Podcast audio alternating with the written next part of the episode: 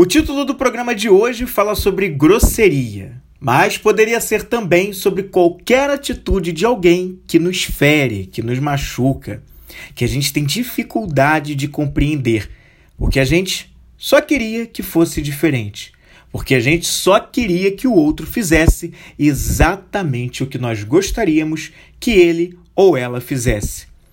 O programa de hoje é um convite à reflexão e à ação diante daquilo que não gostamos na atitude do outro.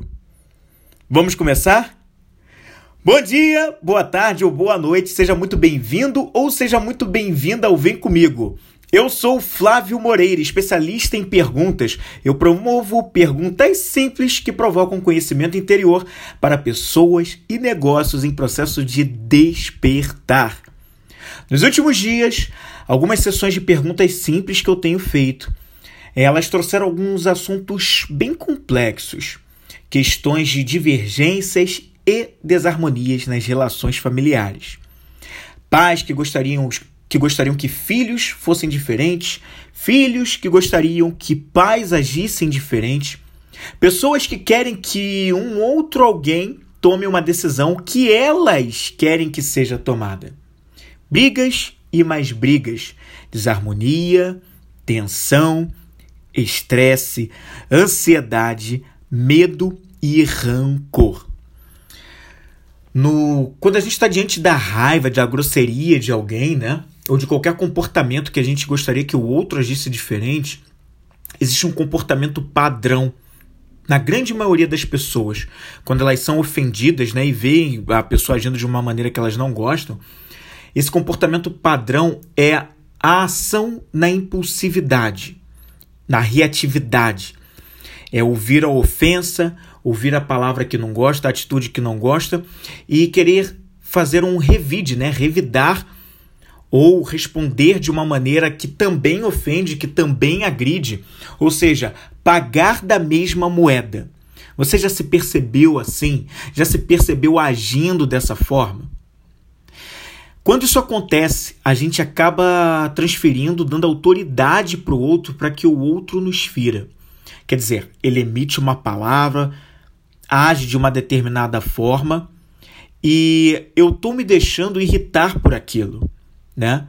É, ou seja, o meu baixo grau de autodomínio me leva a ser dominado pelas minhas próprias emoções. Eu começo a chorar, isso quando eu não bato uma porta, ou um, jogo um objeto no chão ou na parede, ou eu revido com alguma agressão física ou verbal, e as minhas pernas começam a tremer, o corpo também. Reações essas que são fisiológicas, que expressam a emoção que eu estou sentindo. Essas expressões fisiológicas, essas reações fisiológicas, nada mais são do que a expressão da emoção que veio primeiro. E quando elas se representam no corpo, elas já estão sendo ali a representação da emoção no meu corpo. Quando a gente não domina essas nossas emoções, os nossos sentimentos, a reação ela é impulsiva. E essa impulsividade ela acaba sendo inevitável. A gente revida ou a gente foge, sai correndo, né? Nós vemos o outro como uma ameaça né? E a gente forma um julgamento também a respeito do outro e das situações. Né? A gente não consegue enxergar que tudo é aparência. Né? Que aquelas coisas que estão acontecendo, na verdade, é aparência, é a forma como eu estou interpretando. Na realidade, elas só são, mas eu interpreto que ali existe um bem ou existe um mal. Né? Eu começo a ver aquilo ali como algo fruto da minha interpretação. E que interpretação eu dou, né? Uma coisa que ninguém ensina a gente é que essas coisas são aparências, que os acontecimentos são apenas acontecimentos. A gente está acostumado com essa dualidade de, de dizer o que, que é bom e o que, que é ruim, o que, que é certo e o que, que é errado, o que, que é sombra e o que é luz.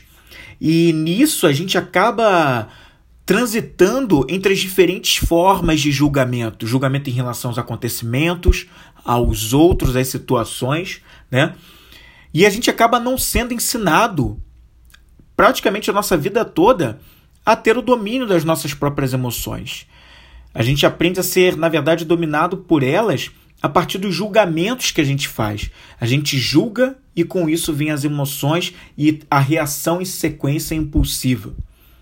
Não nos ensinam que poucas coisas da vida estão sob o nosso controle.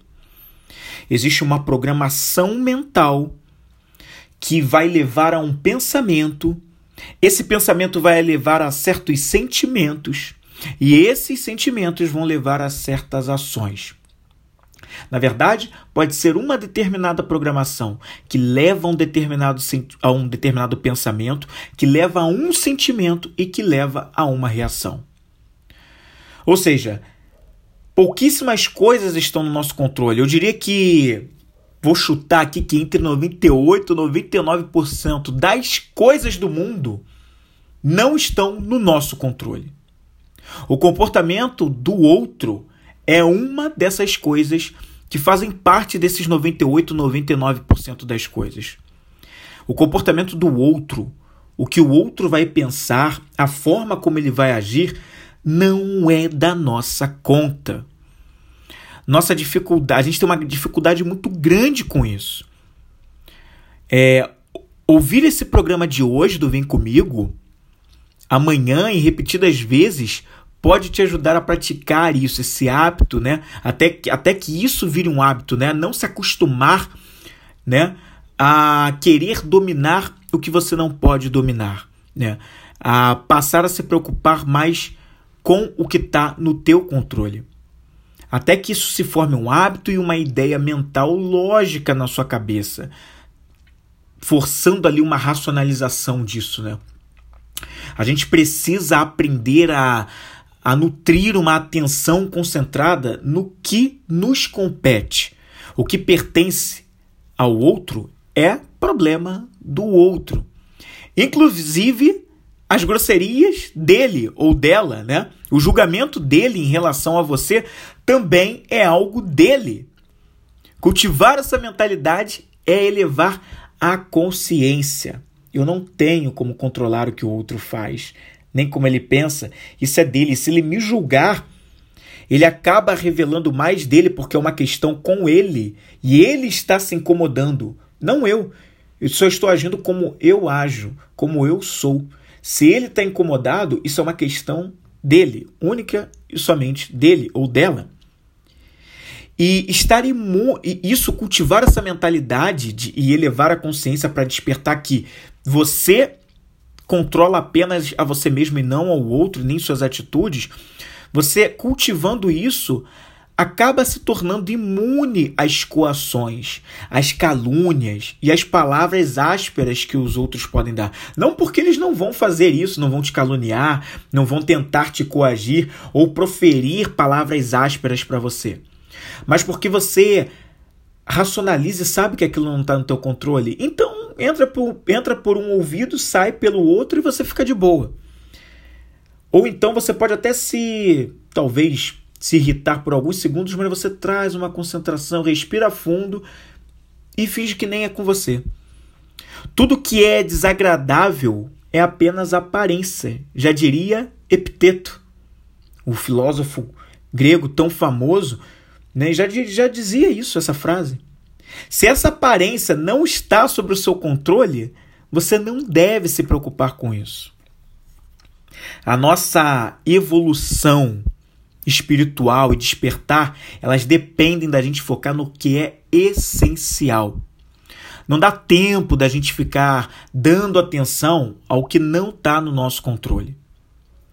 Podem pensar que somos tolos, que a gente é ingênuo, que a gente está viajando na maionese, mas isso é a opinião dos outros sobre nós. A interpretação da realidade deles, né? Que vem muito com a visão de mundo que eles carregam e as experiências que eles tiveram na vida. Assim como nós. Nós tivemos experiências na nossa vida, coisas que nós vivenciamos, fomos ensinados, episódios e acontecimentos que nos ensinaram sim em adversidades ou em bênçãos que vieram na nossa vida e trouxeram lições. E a gente também aprende a interpretar isso, a gente interpreta essa realidade, tanto das, er, das adversidades quanto das bênçãos que vêm para a nossa vida. E essa interpretação da realidade é dada através dos nossos sentidos, da nossa visão, da nossa audição, da nossa sinestesia, né?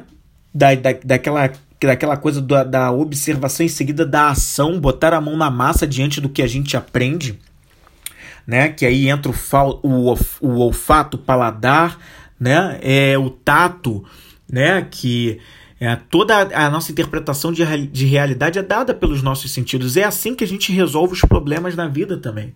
É através deles. E nesse mix disso com as nossas experiências, é isso aí que forma para que a gente interprete as situações, para que a gente seja mais ou menos julgador, para que a gente entenda algo dentro dos, das diferentes dualidades sobre bom ou ruim, certo ou errado. É a partir daí. Como é que a gente interpreta? Quais foram as experiências que a gente teve e como os nossos sentidos experienciaram, vivenciaram e aprenderam cada um sobre cada um desses acontecimentos ao longo da nossa vida até aqui? Através do que a gente viu, através do que a gente ouviu dos outros, através do que a gente ouviu de nós mesmos ao dizer, através do, do que a gente sentiu e experienciou, nós fizemos, o que, que nós aprendemos, o que, que a gente interpretou sobre isso. Sobre uma determinada, determinada viagem que nós fizemos, sobre o ter que tomar uma determinada decisão e agir ali no momento, sobre um livro que a gente leu, um filme que a gente assistiu, sobre uma briga que a gente escutou. Como a gente interpretou essas coisas? E a maneira como a gente interpreta são apenas aparências elas não traduzem de fato a realidade. A maneira como a gente interpreta é aparência. A realidade é o que aconteceu. Ela não é boa nem ruim, ela não é certa nem errada, ela é o que aconteceu. Só que qual foi a interpretação que nós demos a isso? E a gente, quando entende muito bem que quando, o que nós somos, a gente segue no nosso Dharma, no, ou seja, o nosso propósito, o nosso reto caminho a gente está conectado com nós mesmos. A gente não se, não se deixa levar pelas aparências. A gente segue aquilo que é verdade dentro de nós. A gente não deveria estar preocupado em buscar ou não uma aprovação, uma admiração nas outras pessoas.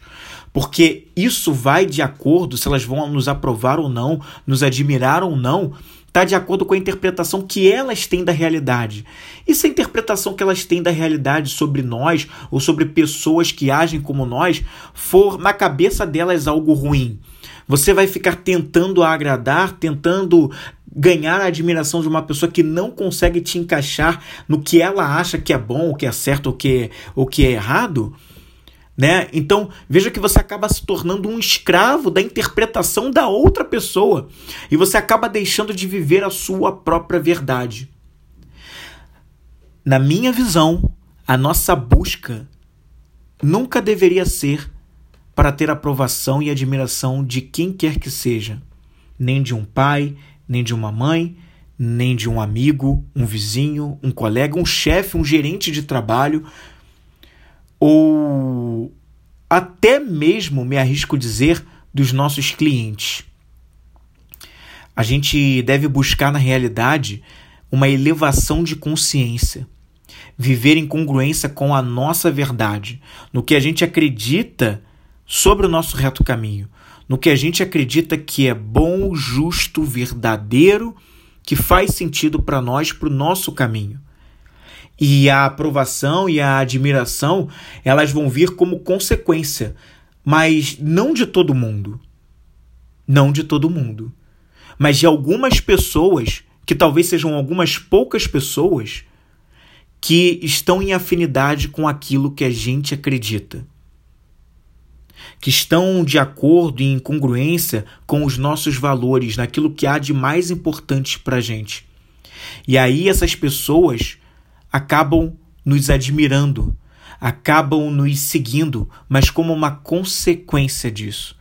Pela nossa originalidade, pela nossa autenticidade, por a gente ser o que era e andar em congruência com a nossa verdade, a gente desperta a admiração de alguns, de alguns que de repente vão passar a nos seguir e vão se inspirar em nós. Mas veja, esse não é o meu propósito. Isso é uma consequência por eu ser verdadeiro e autêntico e viver em congruência com quem eu sou. E aí eu posso trazer uma, um, uma legião de seguidores, pessoas que se inspiram na minha atitude por eu ser tão verdadeiro, ser tão eu mesmo, tão autêntico como sou. E aí, quando a gente age dessa forma, ninguém e nem nada pode nos ferir. Até porque não é o outro que nos irrita, e sim a sensação que a gente tem em relação ao comportamento do outro. Pode prestar atenção nisso.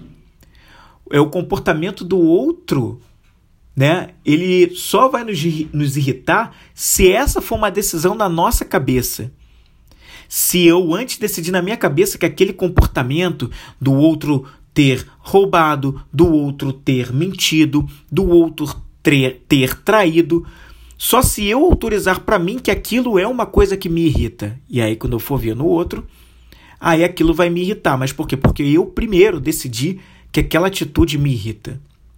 É uma decisão que ocorre dentro da minha cabeça. Eu não tenho que concordar e trazer que roubar é um valor, mentir é um valor altíssimo e que eu tenho que é, dar graças para aquilo. Não, muito pelo contrário.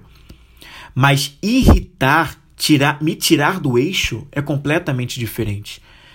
Eu só autorizo isso se assim for. Eu posso só assistir aquilo e na minha cabeça aquilo será algo passageiro. Não é bom nem ruim, é só uma realidade que aconteceu. Se você reage no instinto animal, você não está agindo de uma maneira humana. Longe disso. Existe uma analogia bastante interessante que eu ouvi algum tempo atrás da Lucilena Galvão, né, a filósofa, a filósofa da Nova Acrópole. Ela falava sobre a diferença entre o centauro e o Minotauro. Essas figuras mitológicas, né? Onde o centauro é aquela representação de um homem que tem cabeça, é, tronco e braços de um humano, mas que na parte do, dos, dos membros inferiores ele é totalmente animal, né? Ele tem um corpo de animal, então ele tem quatro patas no lugar das duas pernas humanas, né? Isso, essa é a representação do centauro. E você tem a representação do minotauro, que é a cabeça de um animal, né? E o corpo de um humano, com tronco e os quatro membros, braços e pernas de humano. E qual a diferença no simbolismo de centauro e minotauro? O centauro, que foi a primeira, a primeira figura que eu descrevi aqui, ele representa, né, por ter a cabeça e o, e o tronco e os dois membros superiores de humano, ele representa o humano que se dominou. O humano que, apesar de viver num corpo animal, ele já se dominou. Ele age como um humano. Ele se autodomina, domina seus sentimentos, suas emoções. Ele, apesar daquele corpo humano, ele sabe exatamente que ele é um humano e não se deixa levar pelas sensações humanas, pela, pela impulsividade animal, né? É, ele age, né? Aliás, não se deixa levar pelas, pelas sensações animais, pela impulsividade animal, porque ele já se dominou, ele já age como humano. Ele raciocina, né? Ele tem uma cabeça de humano, então ele tem um cérebro racional que racionaliza as coisas e não age no instinto não age na impulsividade. Ao contrário do Minotauro, que por ter a cabeça de um animal, né, ele ainda não se domina. Ele tem o corpo de humano, mas ele tem uma cabeça animal que não o permite agir de maneira humana. Ele age de maneira impulsiva, ele age de maneira reativa, ele age no fruto da primeira sensação, as reações é, que um animal tem em relação a algo que pode o agredir, que pode o atingir. Então ele perde o eixo facilmente. Já viu o animal quando ele é agredido? É, se você tem um, um cachorro na sua casa ou algum animal de estimação, se você tentar agredi-lo, qual vai ser a reação dele? Ele vai tentar de primeira se defender, né? Ele já vai vir para cima de você, tentar te morder, ou tentar te dar uma coça, vai te empurrar, enfim, vai dar um latido, né? É a primeira reação instintiva do animal. E é isso que um humano que não racionaliza, que é dominado pelas, pelas próprias emoções e sentimentos, é a maneira como ele age, de maneira impulsiva. Né?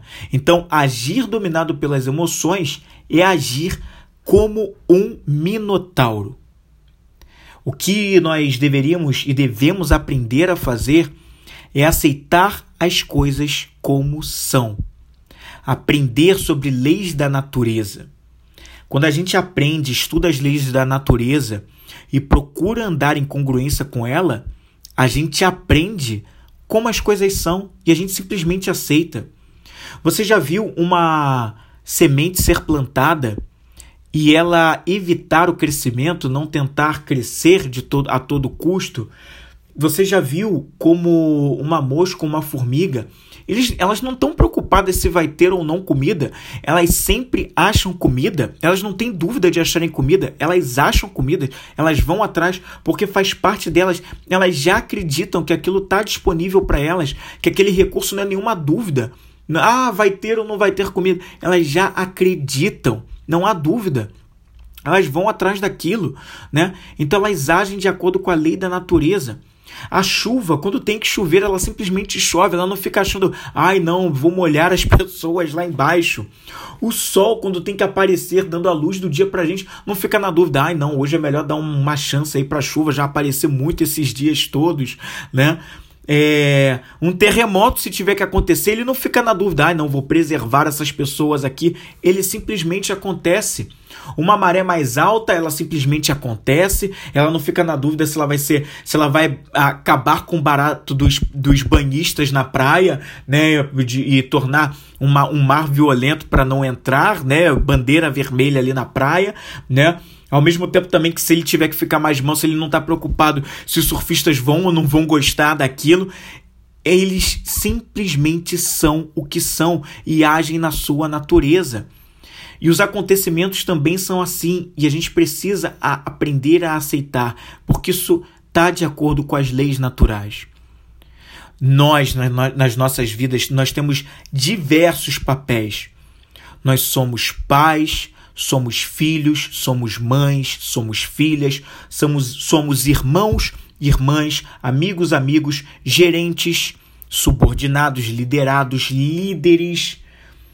Nós somos presidentes, governadores, chefes de estados, padres, pastores, né? Ou médiums, enfim. Nós executamos diversos papéis nas nossas vidas e nesses papéis nós temos deveres, diferentes deveres de acordo com esses papéis. E os nossos relacionamentos, né, eles trazem ligações, né, é, que despertam esses papéis. Né? E em cada um desses papéis nós temos deveres. O pai, o dever de amar o filho, de, de dar todo o suporte e assistência que a fragilidade daquela criança tem e prepará-la para ser um adulto, né? Um professor na hora de ensinar, de passar o conhecimento para os seus alunos, um presidente de governar o seu país deveria ser da melhor forma possível, né? Então a gente executa diferentes papéis, nós temos deveres para com isso.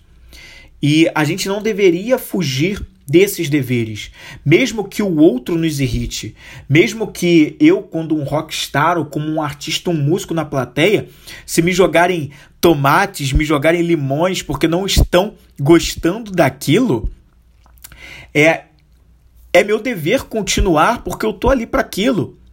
Ou eu tenho o direito também de me retirar se eu achar que aquilo não está agradando a plateia. Mas não faz parte da programação natural das coisas eu agredi-los de volta, pagar com a mesma moeda. Eu estou saindo do eixo se eu fizer isso. Eu vou agir como um minotauro, se eu fizer dessa forma? Quando eu poderia e eu tenho a opção de agir de uma outra forma, de uma forma mais centrada, mais pacífica, como um centauro, né?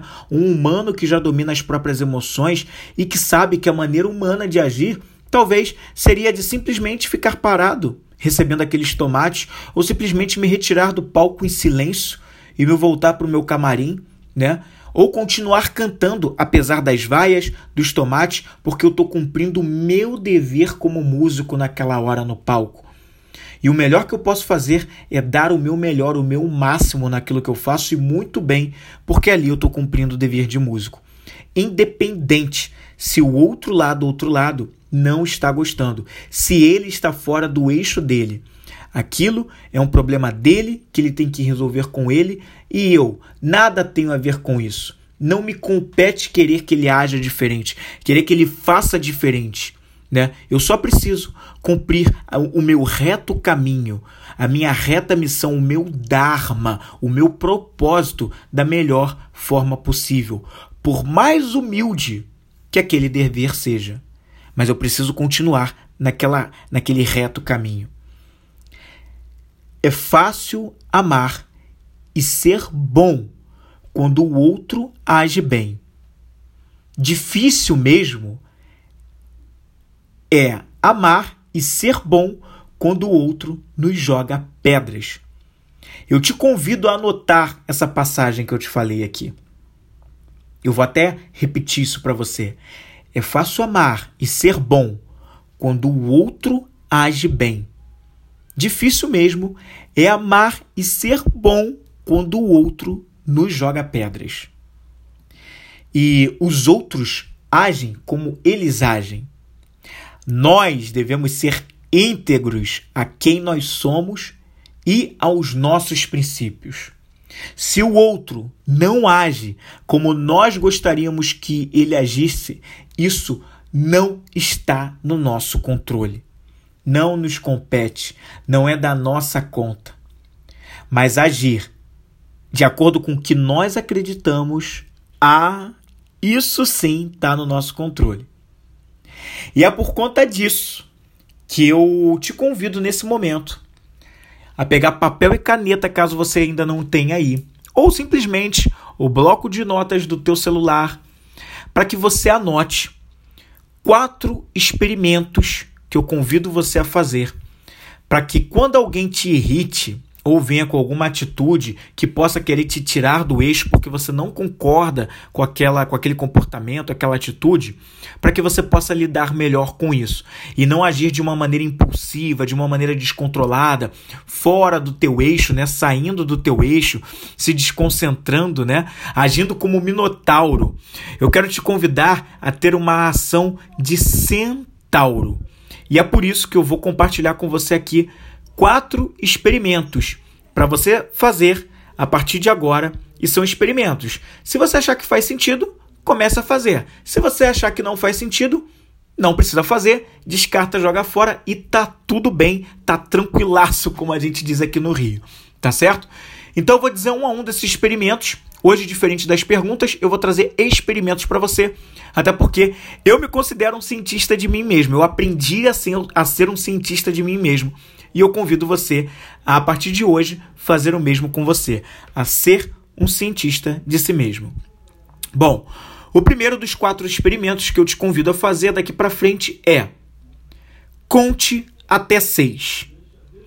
Conte até seis. Esse é o primeiro experimento que, que eu quero dizer com isso? A partir de um momento em que você perceba, você verifique que o outro tá, que o outro, perdão, tá agindo de uma maneira que você não concorda, aquilo tá te irritando, vai te tirar do teu eixo, aconteceu, não espera nada. Naquele momento você começa uma contagem de 1 até 6. E é uma contagem mental, você não precisa verbalizar isso não, é mental. Na mente você conta de 1 até 6.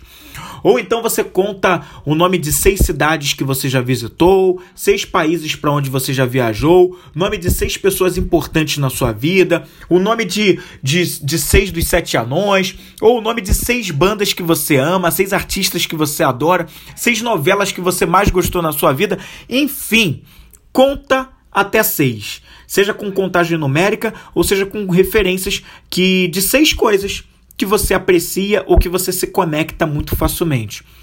Por que essa contagem até seis?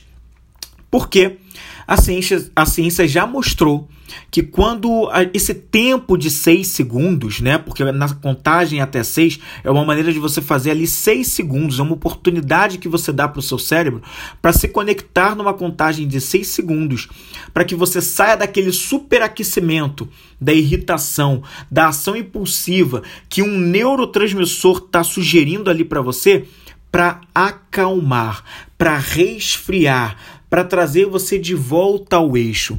Então, essa é uma maneira muito sábia de lidar com uma situação que pode te descontrolar. E aí, nesse momento, você sai do superaquecimento para ir para um resfriamento. E aí você vai acalmando, vai tranquilizando, vai suavizando, até que mesmo que você não esteja totalmente não irritado, mas você está bem menos, e aí você não vai agir xingando, batendo, tacando uma coisa para cá, outra para lá, que depois você pode se arrepender da atitude que você teve. Então, por isso eu te convido para fazer esse experimento da contagem até 6. O segundo experimento, a segunda experiência que eu te convido a fazer é: lembre-se das poucas coisas que estão no seu controle. Repetindo a segunda experiência, Lembre-se das poucas coisas que estão no seu controle. Como eu falei aqui minutos atrás nesse programa, pouquíssimas coisas estão no nosso controle. E eu já falei em outros programas, inclusive, se eu não me engano, no programa anterior, no episódio 97, eu também falei que poucas coisas estão no nosso controle. Eu falei aqui que eu me arrisco a dizer que de 98 a 99% do, da, é, das coisas no mundo, dos acontecimentos no mundo e das coisas não estão no nosso controle. A gente tem ali um percentual muito pequeno. Quais são as coisas que estão no nosso controle? A programação mental, principalmente se eu já sou um adulto, né? Ou sou um adolescente caminhando para a vida adulta, né? A programação que eu trago para minha cabeça está no meu controle. Os pensamentos que eu tenho estão no meu controle. Os meus sentimentos e emoções estão no meu controle também. Porque eu, se eu regulo o que eu penso, eu acabo consequentemente regulando o que eu vou sentir. E o meu comportamento, a minha atitude, as minhas ações. Apenas essas coisas estão no meu controle. E por mais que elas são pouquíssimas coisas, elas já fazem uma big diferença para o que eu interpreto da realidade. Como eu lido com o mundo, como eu lido com o outro, com os acontecimentos, com as adversidades, com as bênçãos que vêm para minha vida. Tudo isso eu lido de maneira diferente de acordo com o que eu penso, com o que está de programação na minha mente. E são essas coisas que estão no meu controle. Obviamente que quando você é uma criança a tua programação, não posso nem dizer que ela está totalmente no teu controle, né? Porque tem ali pais, professores, toda uma sociedade que está te dizendo uma série de coisas para você fazer. E como você está numa idade muito aprendizado, você não tem uma autonomia ainda, né? Você está aprendendo com a ter alguma autonomia que é muito pouca de uma criança. Então a programação é implementada, mesmo que você não queira na sua cabeça, com tudo que você observa, com tudo que você ouve, enxerga, enfim. Mas quando você vai chegando ali na uma determinada faixa da adolescência e a fase adulta, embora a maioria de nós não seja doutrinado para lidar com a programação e reprogramar coisas que não prestam na nossa mente, mas a gente já começa a ter e a enxergar maneiras de mudar programações que não prestam e implementar programações que fazem sentido para nós. Para descartar aquelas que atrapalham, aquelas que nos limitam e nos levam a pensamentos que cagam a coisa toda. Então, eu te convido a lembrar das pouquíssimas coisas que estão sobre o seu controle. A terceira coisa para você, a terceira experiência que eu te convido a fazer para não se irritar quando alguém, alguma situação procura te tirar do eixo é treine sua nova versão mentalmente. Repetindo a terceira, treine sua nova versão mentalmente. Treinar a sua nova versão mentalmente significa você imaginar como você vai fazer diferente numa próxima vez em que alguém tentar te irritar. em que alguma situação que costumeiramente te leva a agir de uma maneira impulsiva, né? Treinar como você faria diferente numa versão melhor, uma versão melhorada, uma versão 2.0, 3.0, sei lá, 4.0, que é uma versão melhorada. Os aplicativos de smartphone não são cada vez mais atualizados para corrigir erros, corrigir problemas, falhas. Então, a mesma coisa, eu te convido a fazer essa experiência na sua mente. Aquelas aqueles aplicativos que estão na tua mente que não estão de acordo, muda eles. Experimenta fazer diferente, mas experimenta num ensaio mental. Ensaio isso mentalmente. Enquanto não tem um momento que te irrita, pega aí um momento no banho, um momento em que você está cozinhando, lavando a louça, um momento que você está de bobeira. Experimenta pensar sobre uma situação que aconteceu e experimenta pensar como seria se eu agisse diferente fosse uma, uma atitude, uma ação mais elevada. Eu agi com descontrole. Mas vamos pegar essa mesma situação e imaginar como é que seria se eu agisse dentro do meu controle? Se eu agisse de uma maneira sábia, de uma maneira elevada, de uma pessoa com uma elevação de consciência sendo desenvolvida, trabalhada, como é que seria?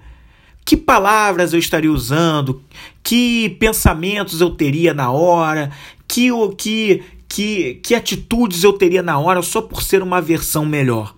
Então eu te convido a ver essa imagem mental de como seria você agindo diferente.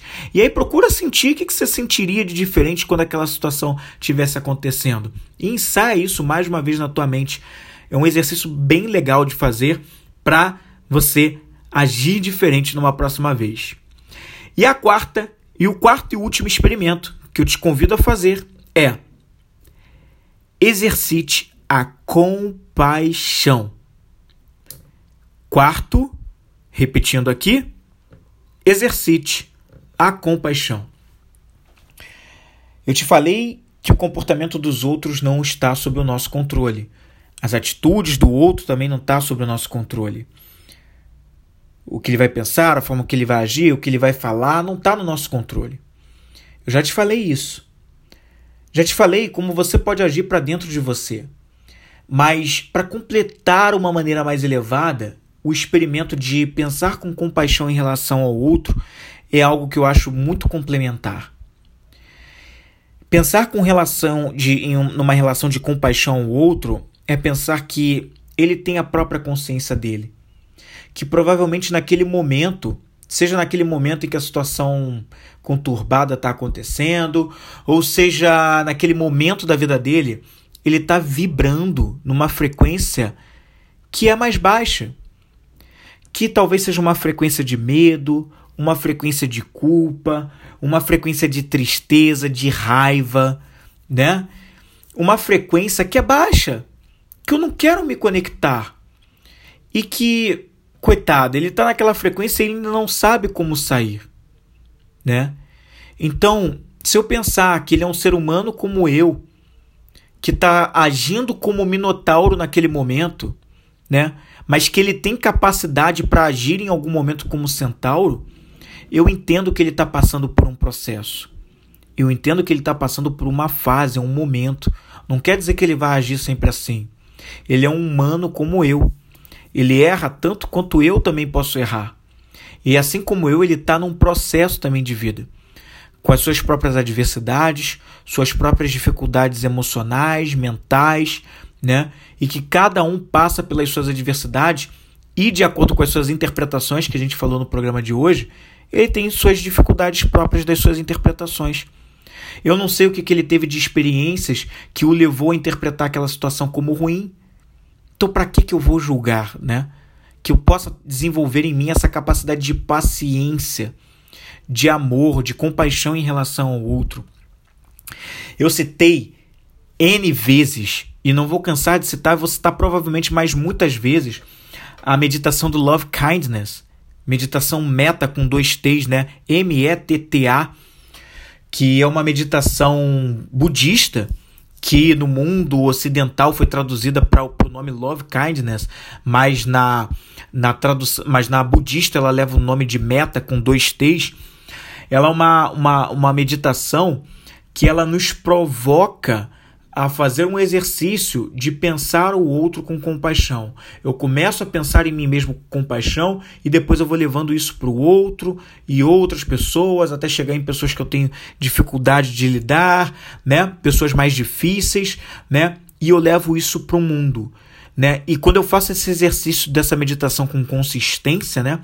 Isso me leva a a enfim a agir de uma maneira elevada, porque eu estou provocando tanto aquela, aquele exercício de meditação no meu pensamento, na minha mente, que o meu corpo vai arranjar maneiras de reverberar aquilo e traduzir aquilo em ações em algum momento. E eu vou agir assim com mais compaixão. E eu gosto de trazer o meu próprio exemplo, porque eu sou prova viva. Eu, eu trabalhei em mim mesmo essa meditação do Love Kindness, ou Meta, durante uns 4 ou 5 meses na minha vida. E foi justamente no início quando eu comecei a meditar com consistência, né? E eu vi o quanto isso fez diferença na minha vida na prática, o quanto isso mudou a minha forma de pensar, o quanto mexeu na minha programação mental, né? E mudou crenças limitantes que eu tinha para trazer crenças mais fortalecedoras sobre o outro a poder fazer um episódio como esse para você, de falar que os outros passam pelos seus próprios processos, então paciência com o outro, nós também erramos. Isso não foi só uma coisa da boca para fora. Eu internalizei isso na minha mente porque eu vivenciei isso de forma prática, com exercício prático, como esse que eu estou trazendo aqui para você. Há alguns episódios atrás, eu fiz um experimento, né? Eu, eu fechei um episódio trazendo uma meditação guiada de love kindness. Me perdoa, eu não lembro de cabeça que episódio foi esse, mas se eu encontrar, eu prometo que eu coloco o link aqui para você na descrição. Se eu não encontrar, você procura aí na minha play, na playlist aqui do, dos episódios anteriores do podcast. Não tem muitos episódios atrás que eu falei sobre isso, não. Deve estar tá entre o episódio 85 até o, até o 95, vai, 94, por aí. Deve estar tá esse episódio onde eu fecho o episódio trazendo uma meditação guiada por mim. Love Kindness, uma meditação meta. Tá certo? Esse era o tema do episódio do Vem Comigo Podcast dessa semana, que eu gostaria de compartilhar com você. Na próxima semana eu vou trazer um novo Vem Comigo Podcast para você, um novo tema, um novo episódio para a gente conversar por aqui. Tem sido uma delícia fazer esse Vem Comigo Podcast, essa versão desse ano de 2022. Como eu tenho gostado da liberdade de fazer esse programa da maneira como eu tenho feito. Eu abdiquei de alguns equipamentos de estúdio que eu sempre usei para gravar o podcast, mas ao mesmo tempo isso me deixou um pouco mais livre, mais versátil. Um dia pode ser que eu me volte para os meus equipamentos de estúdio para gravar de novo, mas está sendo muito bom, está me dando uma, liberdade muito boa gravar dessa forma. E eu volto a qualquer momento com um novo episódio para a gente conversar por aqui. A gente está se aproximando do centésimo episódio do Vem Comigo Podcast. Eu te confesso que eu ainda não sei eu que, quero fazer algo especial para esse episódio, ainda não sei como vai ser. Mas enfim, vou, ainda estou pensando, apesar de estar bem em cima, né? Tá bem próximo, mas está sendo muito bom. Eu te convido a visitar o link que eu sempre deixo na descrição desse, desse programa, para você conhecer um pouco mais sobre como eu posso te ajudar além desses programas, né? Aqui, geralmente, nessa nova versão desse 2022 do Vem Comigo Podcast, não sei se você está ouvindo em 2022 esse programa, mas se tiver, a versão 2022 conta com episódios que duram aí entre 30 minutos, 40, 50, às vezes uma hora, mas geralmente 30, 40 minutos tem sido a média da duração dos programas por aqui, né? Mas a gente tem episódios mais antigos que duraram uma hora, duravam às vezes 20 minutos, enfim, variou, a gente já passou por várias épocas aqui no Vem Comigo Podcast. Mas eu te convido a, a, ver como eu posso te ajudar além desse programa. Eu tenho processos de perguntas simples, onde num link que você visita aqui, você visita o meu Linktree, pode conhecer o meu site, tem as mídias sociais onde eu estou presente, e você pode é, conhecer um pouco mais sobre mim, como eu posso te ajudar além daqui, e como você pode me contactar. Será um prazer te ajudar. É, eu, eu amo ajudar pessoas, contribuir com a vida das pessoas, e eu te espero por lá. Vem comigo.